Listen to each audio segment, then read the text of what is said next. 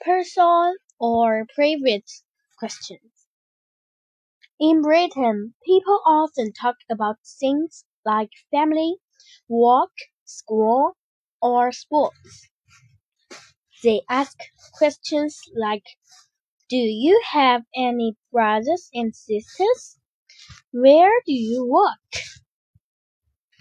What school do you go to? And do you like sports? They also ask questions like Where do you come from? And where do you live? These are polite questions. They are not personal or private. But some things are personal or private, and questions about them are not polite.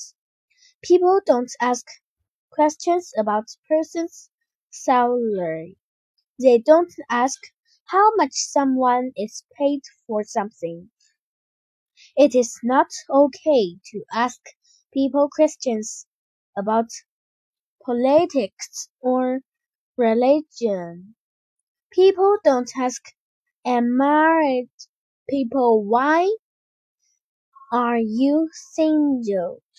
And they don't ask a married couple with no children why don't you have any children?